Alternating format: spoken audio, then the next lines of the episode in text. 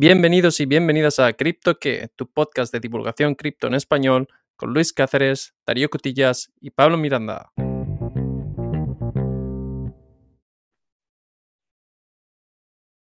Muy buenas, Pablo. ¿Qué tal? ¿Cómo estás?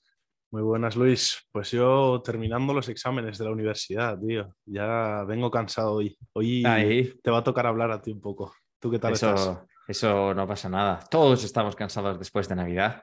Eh, pero es parte de bajar los kilos que hemos puesto en el periodo extra. ¿De qué has tenido el examen? Hoy de régimen fiscal, ya lo sabes, no me preguntes que ya lo sabes. Suena, suena entretenido. A ver, suena entretenido. No te voy a preguntar por tu parte más favorita ni por tu menos favorita, pero vamos, ¿hay buen presentimiento? ¿Más o menos? Sí, sí, sí, eso siempre. pues está. ¿Mejor presentimiento que el mundo cripto? bueno, ojo esta semana, ¿eh? Estamos viendo ya velas verdes. Vamos a ver qué velas verdes. Mira, yo tengo una noticia curiosa que no sé, que podría ser vela verde en el sentido de más dinero de lo que se esperaba, pero difícil de creer, ahora te la contaré, relativa a FTX. Una bastante negativa en materia de, despidos, para que vamos a decirlo eh, mal y pronto. Te voy a comentar el caso de Huobi, que es un intercambio que Darío y yo comentamos allá hace mucho tiempo porque era uno de los pocos en donde podías comprar Airwave en el inicio de los tiempos, eh, pero que está pasando por dificultades, por decirlo así, aunque no es el único, ¿eh? que Coinbase acaba de anunciar despidos de otro 20% del personal, creo que son 900 personas y ya van por 2.000, o sea que, eh, vamos, no está ahí la cosa yendo demasiado bien. Y luego, un poquito de resumen de Solana, sin plan, ¿Qué ha pasado con Solana después de FTX? Porque si recuerdas, habría exposición. ¿Qué te parece como, como muestrario del día? Me gusta, me gusta. Sobre todo, ya lo sabes que me gusta el de Solana. Así que. Eh, sí, ¿no? Tú estás en, la, en, la, escena NFT de Solana, ¿verdad? Sí, bueno. con Solana cada vez menos, pero, pero sí, sí, estoy atento por ahí. Ese lo dejamos para el final. Vale. ¿Has visto algún otro brote verde que yo no me haya percatado? Bueno, no sé si has mirado el mercado en general, estamos haciendo velas verdes. La gente está ya que echa humo por Twitter, oye. Pero eso ha sido en todo, o sea, vale. Estoy aquí con CoinGecko delante, sí, tenemos un 12% en Bitcoin y Ethereum, pero si miro también el portfolio general, creo que estamos en torno a un 6 o un 7% de subida en el inicio, en lo que va de inicio de año, en los, en los stocks, en los activos en general, en los mercados. Mm. Vale, esta generalización es enorme, pero querido oyente, cuando yo miro, miro mi pequeño y humilde portfolio que está distribuido porque son fondos indexados, entonces, claro, voy a poner a mirar todas las acciones, pero se entiende, se ve el verde, no se ve el rojo, al menos de momento. Bueno, ya hacía tiempo que no veíamos el verde, así que oye, todo, todo es bienvenido. Eh, oye, pregunta discreta, ¿tú llegaste a comprar algo con tu... Tú ibas a dollar cost average, llegaste a comprar algo ahí cuando estaba todo en rojo diciendo, eh, no te preocupes, ya Sí, yo llevo tiempo comprando cada mes un poquito. Últimamente solo he ido a asegurar, he ido comprando solo Bitcoin y Ethereum, pero bueno, poco a poco he ido acumulando. Está bien, está bien. Siempre hay que apostar a caballo ganador, como quien dice, aunque bueno, aquí nunca se sabe quién va a ganar, pero eh, son buenas apuestas, ¿eh? Oye, otra cosa, ¿Cuál es el mecanismo que tú utilizas para hacer este dollar cost average? Solo por curiosidad. ¿Cuál es tu exchange o tu broker? No tengo mecanismo. Yo voy a Binance, compro y me lo saco a mi, a mi wallet. Está bien. Mecanismo sensible. No, manual y, y oye, cada vez que me entra el dinero, una parte se va por ahí. Bueno, bueno. Y si has visto, mira, en la última semanita tienes Cardano 23,6%, 8, número 8 en el ranking. Obviamente Bitcoin y Ethereum 12,2 y 13,8%. Pero siguiendo con los dobles dígitos y empezando con un 2, Solana 23,2%, Avalanche 27,1%. Y ya está, ya no vamos a pasar más abajo. Eh, es que este, estamos viendo estos porcentajes, pero claro, veníamos de una caída de, del 90%, entonces, pues bueno, nos conformamos. Si has ido haciendo dólar cost average, dentro de lo que cabe, más Solana tendrás, o más, perdón, más Bitcoin Ethereum tendrás. Mm. En cualquier caso, al tema que nos ocupa, FTX. ¿Te acuerdas de todo lo que hemos comentado de FTX? Que en un principio nuestro conocido Sam se había pulido la pasta en, en, malas palabras. Había comprado diversos activos en las Bahamas, tenía los empleados viajando a, distintos, a las distintas oficinas de FTX alrededor del mundo, tenía libre acceso a aquellos eventos patrocinados por FTX, él mismo se había comprado propiedades para él y para su familia, etcétera, etcétera. Así que cuando llegó el equipo de, reestructuración, el que iba a suceder después del fiasco, intentar enderezar el barco para, para proporcionar a los acreedores alguna posibilidad de cobrar, se especulaba con que no se iba a poder recuperar como mucho un billón de, dólares en activos. Pues han salido noticias, querido, de que al parecer, bajo las piedras o debajo del sofá o debajo de la cama o dentro del colchón, han aparecido más de 5 billones de dólares en activos líquidos, en, lo que se dice cash, en efectivo, en tokens líquidos, en acciones. Esto es, de acuerdo a los abogados, vamos. No, no sabemos de dónde. Eh, eh, ahí el misterio. También, al parecer, docenas de activos ilíquidos eh, han sido recuperados, pero en el mismo discurso, los abogados en la nota de prensa que estaba leyendo de la CNBC, se comenta que no se pueden vender esos activos porque su oferta, básicamente la cantidad que tienen es tan grande que provocarían un, un tank, una depreciación del activo en sí en el mercado por tanta oferta. Em, aquí hay dos preguntas fundamentales. Bueno, lo primero, clarificación fuera, de, fuera del tema. Yo sé que estás en, en tema off universitario, pero habrá algunos que no estén en, proceso de estudiar carreras de económicas o relativas. Un activo líquido es uno que se puede mm, canjear relativamente fácil por efectivo y es fácil de mover. Eh, lo más líquido del mundo es el efectivo, pero vamos, si tienes una acción y la puedes comprar y vender libremente, pues entiende que podrías venderla ahora mismo y recibir dinero. Mientras que si tienes un piso, pues igual no es tan fácil venderlo porque hay procesos, hay que ir al notario, dependiendo de tu geografía. Vamos, que no lo vas a vender en cinco minutos, ni mañana. Em, para entendernos. Por eso se hace la diferencia entre activo líquido e y activo y líquido. Ahora bien, cuando se dice se han recuperado todos estos activos, en un principio son buenas noticias, ¿verdad? Aquellos que se les dé dinero, se les pagará más, ¿no? Bueno, en un principio sí. Ahora, bueno, me guardo la pregunta para después. Acaba. Sí. Pues, lógicamente, en el mundo cripto, es fácil eh, call bullshit, que se dice en inglés. O sea, hacer auditoría y decir, ah, puede, puede que no sea cierto. Entonces, el, el, hay una entidad que se llama Neighborhood Blockchain Watch, que básicamente ha ido a través de todos los em, monederos públicos cripto vinculados a FTX y a Alameda, y ahí no hay 5 billones. Entonces, eh, vamos a ver. No es por decir que sea cierto ni falso, no tenemos información para contrastarlo, pero al menos en los monederos públicos no los hay. Si los hay privados, veremos a ver. Bueno, esto, en cualquier caso. Me contesta un poco a mi pregunta que iba a ser a ver si nos lo creemos o no. Bueno, a ver, si tú eres em, eh, acreedor de FTX y lo ves, pues es un rayo de esperanza después de mucha lluvia, un rayo de sol en el cielo. Eh, ¿Cuánto puedes recuperar? Pues hombre, de 1 a 5, 5 veces más. Si, tenías, como quien dice, 500 euros, el, lugar de recuperar 50, eh, estás mirando 250. Y esto hablando de eh, no sé cuál es el total debido y tampoco sé cuál es el total del número de clientes. Pero vamos, queridos oyentes y querido Pablo, os hacéis a la idea. O sea que unas pocas de buenas noticias. Digamos, no son brotes verdes, pero es inesperado y es un minimizaría el palo al, al mundo cripto. ¿Qué te ha parecido?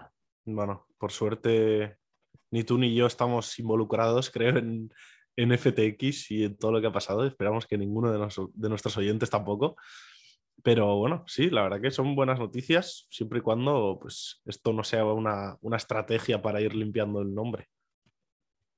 Em, bueno, no lo creo. Tampoco hay subsidiarias que, que, se están, que se está discutiendo si se pueden comprar o vender pero digamos que para proteger la integridad de la masa de acreedores y para asegurar un proceso, eh, todavía no se está discutiendo, pero ya hay gente persiguiendo FTX Japón y otras entidades regionales de FTX. En cualquier caso, aparcando el tema de FTX, vamos a hablar de exchange y despidos. Un tema no tan positivo, pero digamos que no son los únicos. O sea, hemos visto en las noticias Shopify, que es una empresa de e-commerce, hizo despidos. Amazon ha despedido o planea despedir, no sé si era el 20% de la plantilla.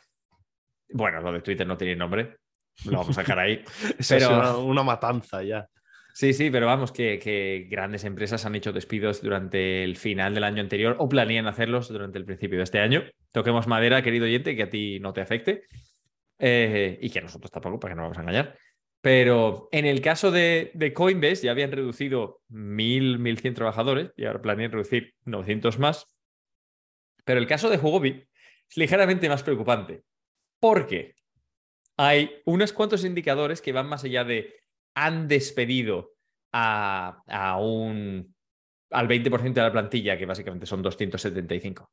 Y te voy a dar esos indicadores y tú me vas a contar a ver qué te parece. En primer lugar, te presentan una caída de ingresos. ¿Cómo hace dinero un intercambio, querido Pablo? ¿Cómo, perdona? No, ¿Cómo hace dinero un intercambio, un exchange? Bueno, pues eh, con, los, con los fees de las transacciones de los usuarios. Claro, y para ello se requieren transacciones de los transacciones usuarios. de los usuarios. Exacto, esto se suele llamar el volumen de operaciones, o en inglés el trading volume. El problema es que no está, no está habiendo transacciones en Huobi, entonces, como no hay el volumen de operaciones, caen los ingresos. Aquí, aquí me surge una pregunta. ¿Cómo de grande es este exchange? ¿Lo sabes? Porque yo sí que no, no lo he utilizado nunca.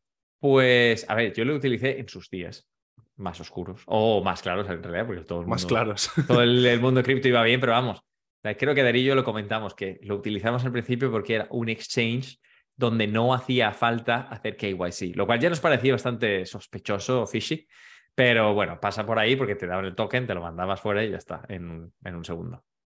¿Cómo de grande es? Digamos que según los estudios de mercado y según los análisis de mercado, en 2020 Huobi tenía una cuota de mercado del 22%. Eh, me falta por añadir el, ente, pero no sé si es global, mundial o en una región específica. Vamos a poner para el caso que en el mercado en el que operara. Eh, ahora mismo en 2022 tiene un 4%. Ha caído un 18%. He tenido que pensar esto tarde. En cuanto a volumen de operaciones, ha caído un 93% en un año. Hoy, Como, como para no despedir, ¿eh? hoy está, está únicamente operando con un billón de dólares al día. Eh, y esto, que parece mucho, pero es que en realidad tus comisiones no son eh, sustanciales con respecto al total de la transacción. Son comisiones bajas y estás en el entorno competitivo con Binance, con Coinbase y con cualquier otro. Pues los ingresos de Huobi han caído un 98% en nueve meses. A 20 millones el, el, por cada cuarto. Estamos hablando de los ingresos, ¿eh? luego hay que descontar gastos y demás para luego tener tu, tu beneficio. Hombre, o sea que. Sea como sea, estas cifras pintan un poco feas. ¿eh? Claro. Luego está. Hay dos puntos además que añaden al, al, énfasis. Y luego un tercero que a mí me llama un poco la atención y me gustaría comentar a ver qué te parece.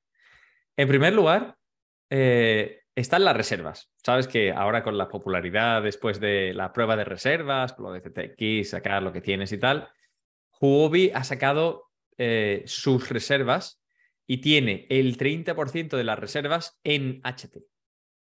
HT es Huobi Token. Mm, Eh, huele mal. claro, huele mal, pero es peor todavía porque el HT ha bajado un 40% en un mes. Claro. Pero Entonces, esto, es, esto es lo que pasó en FTX, también tenían muchísimos tokens, ¿no? Claro, porque tú controlas la oferta y la demanda de tu token, se supone que puedes manipular ligeramente el precio y tú puedes cambiar cualquier otro token que realmente tiene más valor que el tuyo por el tuyo. Entonces, pues manejas esas operaciones. Pero cuando tienes tus reservas en tu propio token, normalmente es como, es como si yo ahora te digo, vale, yo tengo un montón del, del Luis token o del CrypToken que siempre hemos dicho que íbamos a hacer y que todavía no hemos hecho. Pues al mundo le da igual que yo tenga un billón de dólares en, en porque no tiene valor para el resto del mundo. Yo digo, sí, sí, tengo un token que vale un dólar y tengo un billón. Claro, intenta venderlo, a ver cuánto vale. Vamos a ver si es verdad que vale un billón o no. Esto es... Eh, eh, bueno, vale, no, me ahorro la analogía.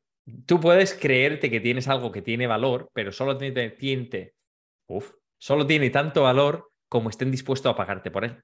Entonces, si tú tienes el 30% de tus reservas en tu propio token, Si tienes un problema de liquidez, a ver quién es el guapo que viene a comprarte el Huobi token. Si lo Claro. tienes en Bitcoin o Ethereum, sabes que son mercados más robustos, hay más volumen, puedes colocar sin tanquear el mercado, o como lo tengas en tu propio token, hmm, pinta Claro. feo, ¿eh? Realmente no es creerte que tiene valor, sino hacer creer a tus usuarios que tiene valor hasta, como dices, que te llegue un momento en el que tengas que utilizarlo, que tengas que vender y, y ahí es donde te- se te corta la risa, ¿no? Sí, esto, esto de yo tengo mi token y tiene mucho valor, ya me lo sé. ¿eh? Ya hemos pasado por Luna, sobre todo por Luna, que fue el, el escenario de abrir los ojos, donde se veía lo de, ah, sí, sí, mi token tiene mucho valor. Oh, espera, ¿por qué tiene valor? Un momento. Em, en cualquier caso, punto siguiente. Además de los despidos que hemos comentado del 20% del personal, no solo es el despido que, joder, esta me lo he hecho, es cancelados todos los bonus, qué bueno. Exigir a los empleados que reciban su salario en stablecoins. Porque ya no te están pagando en algo que tú puedes accionar al día a día, sino que sin tu eh, consentimiento te están pagando en, en una stablecoin. Y además... Pregunta, pregunta tonta aquí, ¿Mm? ¿por, por qué se hace esto desde, desde el exchange? Pues, pues si no tienes liquidez, pero sí tienes reservas, puedes pagar según en qué stablecoin tengas. Y luego te iba a comentar, porque hay stablecoins y stablecoins. Está el, el USDC, que es la de que es la de Coinbase, está el USDT. Y luego tenemos la propia de Tron, que, que si no me equivoco era USDD, porque no me preguntes por qué le ponen todas estas abreviaciones con el caveat o con, el, con la salvaguarda de que ese USDD ha tenido un montón de problemas manteniendo paridad, por decirlo así. O sea, si tú ves la gráfica de un stablecoin, normalmente es una línea recta y solo si haces zoom ves la, al corto plazo ves las variaciones y ves subidas y bajadas menores, pero se mantiene. Si tú ves la gráfica del USDD, es un desastre. O sea, eso parece, eso tiene más cuestas que, que una etapa del Tour de Francia, de montaña. A ver, lo voy a mirar. Eh, míralo a ver y contrasta mi información. Entonces, si lo, Bueno, de hecho, de primeras el precio es 0,98, que ya Claro, mal, ya mal. Eso puede pasar, pero cuando tú lo ves, hay bajadas, hay subidas. Eh, sí, se ha mantenido Sí, a pero es que- 0,98 desde. Mm. Sí, vamos, desde Pero que es que se el año. mueve por el 0,97, ya son, son cifras peligrosas, ya empieza el pánico cuando empieza a caer por ahí. Digamos pierde- que desde que ha empezado el año nunca vale un dólar. Exacto. Ese es el Peligro, punto. Peligroso, sí. Correcto, correcto. Eh, bueno, lo último que te quería comentar, cortar comunicación entre empleados eh, del propio exchange, en realidad, en un principio a mí nos debería dar igual, pero no da igual, porque esto es eh, ocultar problemas más graves de gente que está dentro que se está empezando a percatar del percal. Una expresión muy castellana que suele decir empezando a identificar los problemas y empezando a hacer sus propios análisis. Em, y no solo lo último, sino que en 2022 el, el cofundador de la, del blockchain Tron eh, adquirió Huobi, que es un señor que se llama Justin Sun. Em, ¿por, qué, ¿Por qué nos preocupa esto? Eh, nos preocupa porque Tron tiene su propio stablecoin que es USDD, que lo habíamos comentado y justo hemos comentado su volatilidad. Entonces, em, miramos a ver qué están inyectando en el intercambio para ver cómo se comporta. Están inyectando USDD, que es la del fundador y es la que en teoría tiene su propio blockchain, estaría, estaría en su propio interés. No, está inyectando USDC y USDT. ¿Por qué es sospechoso? ¿Por qué nos llama la atención? Si tú tienes tu propio stablecoin, sabes que funciona bien, te referirías a ella, no inyectarías la de los otros. Entonces, aquí hay algo que no me encaja. Y eso eh, me llama la atención. Quería, a ver, igual soy yo que hoy estoy en No, modo sospechoso, pero No eres tú, quería- no eres tú. suena, suena raro, ¿no? No soy yo. No, no, no eres tú. O sea, es. Bueno, creo que es evidente que algo raro hay por ahí detrás. Sí, sí. Vamos a ver. Entonces, sin proporcionar consejo financiero, que nosotros nunca proporcionamos consejo financiero, eh, querido oyente, si has pasado por Huobi o tienes algo en Huobi, eh, vete pensando en moverlo a otro sitio, solo por seguridad. No creo que, pasa creo nada. que en los últimos 10 minutos, si tenía alguna duda, se la han quitado. Exacto. A ver, ya sacándolo. si no tienes un Trezor o un Ledger, que nosotros no tenemos ninguna afiliación ni ninguna sponsorización, eh, va siendo hora. Y si no da, pues al menos una cuenta en otro intercambio para poder hacer algo. Eh, aunque no sé si lo has visto, Binance ahora ha hecho otro nuevo KYC, otro Know Your Customer, que es bastante más exigente. Eh, entonces eso ya me tocó un poco las narices el otro día. Pero Tuve que hacerlo. El de este del vídeo. Eh, sí, yo no me acuerdo qué era. ¿Tú te acuerdas? Sí, lo tuve que hacer el otro día y un vídeo te pone unos números y tal, y tienes que decirlos en voz alta. Ah, sí. Sí, sí. Yo, yo creo que no hice eso. Yo simplemente me hice la típica foto de- del carné No, pues a, a mí me pidió el otro día con vídeo y tenía que decir unas palabras y tal. cantando o hablando. hablando, hablando en voz alta. Me gusta, me gusta. Pero fue bastante rápido, ¿eh? O sea, pedí la, la verificación y no sé si 20 minutos y, y estaba. Eso Está bien, está bien. A ver, Binance, dentro, que cabe, dentro de todos los intercambios que quedan y que hay, eh, Coinbase y Binance son los únicos que me inspiran mediana confianza. Y aún así, voy, compro, saco inmediatamente, pero vamos. Aún así Eh, te, te verifican rápido para que entres a comprar. Ya, ya, pero. mm, Sí, bueno, en el fondo ese es el negocio. Tampoco pueden hacerlo muy complicado, si no la gente no iría a comprar. Bueno, la última, tu queridísimo Solana. Sabes que, que- bueno, claro, Solana estaba ampliamente expuesto, FTX tenía una relación muy estrecha y, Sam Bankman-Fried había invertido en el proyecto de manera eh, intensa, entonces eh, se sospechaba que la red iba a pasar por problemas. Y cuando eh, Serum, uno de los proyectos DeFi más grandes de Solana, se fue a pique, o cuando eh, Raidium, que es otro de los proyectos más grandes en Solana de DeFi, fue hackeado, pues ya se empezaba a venir. Y luego, si no me equivoco, y esto creo que me lo comentaste tú, había dos, dos de los proyectos más grandes del mundo NFT en Solana que se migraron a, otras, a otros blockchain, ¿no? A alguno de, de nuestros oyentes les sonarán. Son The Gods y, y Yuts, que salió hace poco y creo que está el más barato. Mira, aquí lo tengo. 143 Solana, que son unos 2.300 dólares ahora mismo. Así que, oye, proyectos Sabe- grandes. ¿Sabes a dónde se migraron, por cierto? Han migrado a Polygon, que además dicen que, que les han dado, no recuerdo la cifra, pero que debió ser una oferta de 2 millones de dólares. Tres, o- tres. Me acuerdo de haberlo leído ahora. Tres. Sí, y que dijeron los, los desarrolladores que, que tenían ofertas de otras, de otras blockchains y demás. No sabía que había es- ese negocio interno por ahí. Eh, em, es business development en el sentido de tú quieres tener los proyectos más atractivos en tu blockchain, en tu, en tu red, para que la gente la utilice, se familiarice con el entorno, lo vea como seguro y se haga, digamos, la moneda de curso.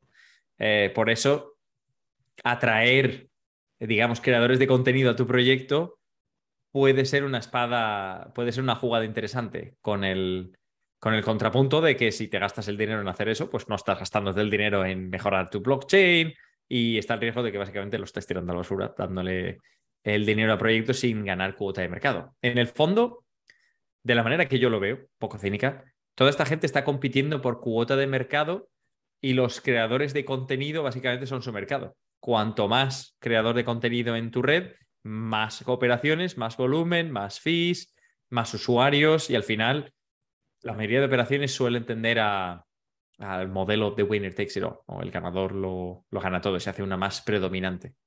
Eh, pero bueno, historias del abuelo cebolleta para otro rato. Solo quería hacer el inciso porque lo he visto en muchos más ámbitos y es una jugada típica de, de BD, de Business Development, de atraer gente a tu plataforma. Interesante. Bueno, para que, para que veas un, un dato, el volumen total de, de compras y ventas de, de The Gods y de Yuts suman en total unos 6 millones de, de Solana. Así que no, no es poca cosa. No, no. Em, otra, otra buena pregunta que no tiene nada que ver, a ver si te pillo fuera de juego. ¿Has visto el proyecto NFT de, de Game of Thrones? Mm, Lo he visto en Milcroft, en la, en la newsletter de, no sé si es de hoy o de ayer, pero no lo he leído. Así que Pues, eh, me has a ver, sin entrar en detalle, porque tampoco te voy a preguntar en qué red está, creo que el arte es una desgracia. Eh, por lo que he podido ver y leer, está poco trabajado, vamos a dejarlo ahí. Eh, y aún así ha tenido tremenda adopción y tremenda popularidad. como el de Donald Trump, que eran Eh, sí, fotos de eh, stock. Hay- al parecer hay, bueno, sí, exacto. Al parecer hay, hay todavía el, el fenómeno de personalidad o concepto famoso, lanza colección de NFT, pasa de un precio muy barato a un precio muy caro para luego caer. Así que sin proporcionar consejo financiero a nadie, aunque no sé si nuestros oyentes se dedican a comprar y vender ese tipo de NFTs, si vas a comprar, estate atento al principio y vende cuando haya subidas. Eh, pero vamos, yo no me meto ahí. Así que allá tú mismo. Pero bueno, vuelta al redil. ¿Por qué pensamos que Solana puede hacer una remontada? O, como diría Laporta, el presidente del Barça, al loro que no estamos tan mal. Eh, por, tres buenas razones. Eh, en primer lugar, la actividad de los monederos diaria. Mesari, que sabes que es un- una de estas empresas que, que hace reportes que yo considero de calidad, así que los suelo leer cuando, tengo tiempo y Navidades ha sido un buen periodo. eh, ha, sacado en uno de estos reportes, informa que la actividad eh, de monederos en Solana se ha triplicado con respecto al periodo de antes de FTX. Como sabemos, actividad de los monederos siempre es bueno. Eh, y esto, mayormente, aunque yo no he llegado a ver esta actividad, ya sabes que Twitter y yo es es una relación de amor-odio, se debe al lanzamiento de, de un meme coin que se llama Bonk. Ha sido, ha sido una locura. ¿Lo has visto? Cuéntame, cuéntame. Yo no Sí, sé. sí. Literalmente No, sé muy poco del Bonk. Solo he visto gente ganando miles de euros, la verdad. Pero, pero Con ¿qué, esta- qué es, el Bonk? ¿Qué ha pasado? Nada, O es, sea, es una otra moneda de estas de, de un perro. Es, es una meme coin. Sí, no, no. Y es que no, no sé el precio, pero, pero ha multiplicado una barbaridad. Creo que ya se ha acabado, sido un, un pump and dump que, pegó el pelotazo y ya ha caído. Pero hay gente que ha hecho mucho dinero. Bueno, en contraparte también habrá gente que ha perdido mucho dinero. Estas, estas meme coins, yo, yo me quedo alejado. Sí, sí, no. A ver, yo cuando llego a leer la tendencia ya es tarde. Esto es como todo. Hay, hay una opinión que yo suelo manejar de- del mundo profesional que es, hay tendencias, pero debido a mi posición en la vida, donde estoy, donde vivo y mi cultura, para cuando yo llego a oír la tendencia, la oportunidad ya ha pasado. O sea, la oportunidad tiene que llegar, pues, pues para aquellos que están en el meollo, que lo saben, que se lo ha dicho un amigo muy cercano, posiblemente si estás en Silicon Valley te enteras de todas estas cosas directamente. Eh, para cuando llega a mi región y a mi entorno y teniendo en cuenta la vida familiar y tal, tal, tal, y el tiempo que tengo, eh, el boom ya ha pasado. Ya no es el momento de entrar, ya es básicamente el momento de salir o andar con mucho cuidado. Pero bueno, la pregunta queda, lógicamente, eh, ¿se consolidará estos números de actividad debido al pelotazo del bonk? ¿Saldrá otro bonk o volveremos a niveles un poco más bajos? Está por ver. Pero hay actividad. La segunda razón es el volumen de transacciones. El volumen total de transacciones en la red también ha alcanzado los niveles de antes de FTX de eh, hace la semana pasada, creo que fue. Entonces, las cosas se están volviendo a, digamos, a un nivel normal eh, o a un nivel anterior a, cu- a cuando lo de FTX, excepto para FTX. Chiste malo, pero no he podido remediar. Eh, y al parecer hay, todavía hay bastante actividad por parte de los desarrolladores. O sea que eh, hay, hay mejoras una tras otra. Entonces, parece ser que, digamos, como diría Darío, la actividad de los desarrolladores suele indicar la calidad del futuro del blockchain. Si está muerta no pasa nada, la gente eventualmente se irá. Si hay gente trabajando en proyectos interesantes, eventualmente habrá competencia. Yo lo tomo siempre como un buen indicador para saber si se está cociendo algo. Eh, y aquí parece que hay trabajo. Vamos. Sí, por parte de los desarrolladores sí, pero sí que se está comentando también que, claro, si gran parte del volumen de, de Solana es gracias a, a las colecciones NFTs que tiene, que son muy fuertes. Y claro, si las más grandes empiezan a migrar a Polygon, eh, ¿quién te dice que todas las que empiezan a salir no, van a ya- no vayan a salir en Polygon también? Entonces la gente está comentando eso también y es algo que nos, nos dice, nos da un- una bandera roja aquí. Yo, yo lo tomo del otro lado. Si tú eres un creador y ves que están repartiendo millones a colecciones populares que están en otras blockchain para atraerte, a ver, tú dirías, oye, si mi colección es fuerte y tengo pool y tengo mercado, la creo Solana y que, que me pague Polygon, ¿no? Bueno, Hay que preguntarle a Pablo a ver cuál es la táctica aquí. si lo supiera, no estaría aquí, Luis. Al otro Pablo, si te acuerdas, al, Al Ah. Polygon Pablo. Al de Polygon le traeremos, le traeremos otra vez. Habrá que preguntarle. Si, oye, si hacemos una colección, ¿cómo vamos de milloncitos? ¿Nos queda alguno en el cajón? Seguro que sí, seguro que les queda nombre. Eh, bueno, y ahora en tema más serio, vamos a ver. eh, parece, al parecer, em, hay, hay volumen, hay actividad. Solana siempre tuvo la ventaja de, de su adopción, de que era barato y de que iba relativamente bien, bastante rápido, sin, cuando, cuando no había incidentes, cuando Claro, funcionaba. es que nos falla ahí el- en el, en el trilema, nos falla la seguridad. Pero... Eh, bueno, nos falla la estabilidad, más bien. Sí. digamos que no, bueno, digamos que el, blockchain en sí no era más seguro o inseguro que otros, pero, pero era inestable. La seguridad en cuanto a la, en cuanto a, a que te lo hackeen o que tomen el control agentes maliciosos, eh, debido a su nivel de centralización o descentralización, si quieres, eh, no era el mayor de los problemas, pero la resistencia a ataques es eh, otra historia.